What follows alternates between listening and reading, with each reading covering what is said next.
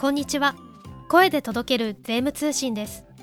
この番組は週刊税務通信を発行している株式会社税務研究会が税制改正の動向1週間分の税務会計ニュースなど旬なトピックスをお伝えしていきます。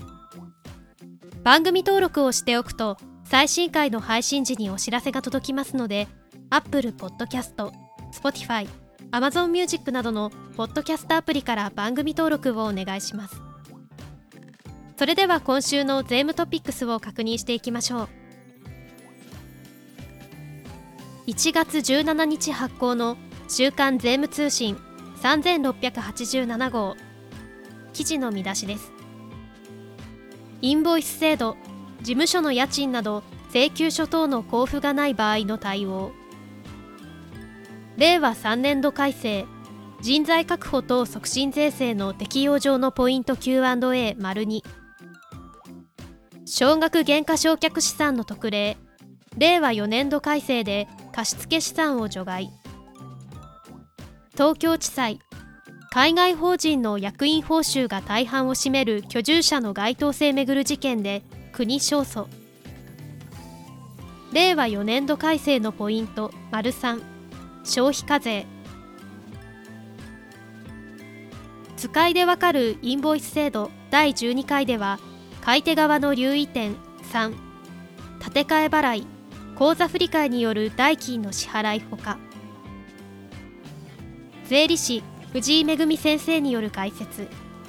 税務担当が知っておきたい海外赴任者の税務問題では第6回他社における赴任者コスト管理状況。税理士香取実先生による税務相談資産税では第一次相続が未分割状態で第二次相続が生じた結果その相続人が1人となった場合の第一次相続にかかる相続税について配偶者に対する相続税額の軽減等の適用について取り上げています。ショーウィンドウは一時帰国した日本人社員の給与相続税の共同申告と押印不要です。それでは今週の週刊税務通信展望欄を見ていきましょう。インボイス制度令和5年9月以前の既存契約には一定の対応が必要。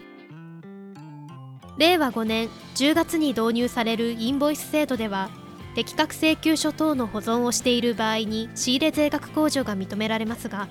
中には請求書等が発行されない取引があります。典型的な取引の一つが事務所の家賃です。銀行の口座振込や口座振替によって支払い貸主から別途請求書等の交付がされないケースが多くあります。特にインボイス導入前の令和5年9月末以前に事務所の賃貸借契約を結んでいる場合の対応は気になるところです。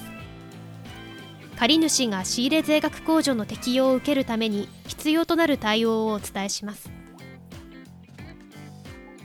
続報人材確保等促進税制の本市オリジナル Q&A 雇用調整助成金の控除の有無。令和3年度改正で抜本的に見直された人材確保等促進税制の本市オリジナル Q&A の第2弾です。同特例の適用要件にかかるポイントを2021年11月15日号の週刊税務通信に掲載しましたが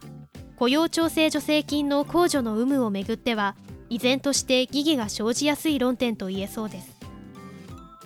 今回は同特例の適用にあたって税額控除限度額のベースとなる控除対象新規雇用者給与等支給額の定義や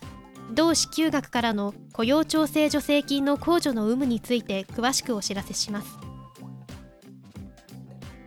令和4年度改正少額減価償却資産の貸付除外の影響。令和4年度税制改正では少額減価償却資産の特例を利用した節税スキームを封じるため特例対象から貸付資産を除外する措置が手当されます。グループ内の他社への貸付や地方税における償却資産の対象化の方向性など対象から貸付資産を除外する影響を取材しました。以上1月17日発行の週刊税務通信からお届けいたしました。記事の詳細は週刊税務通信本誌でぜひご覧ください。概要欄のリンクも合わせてご覧ください。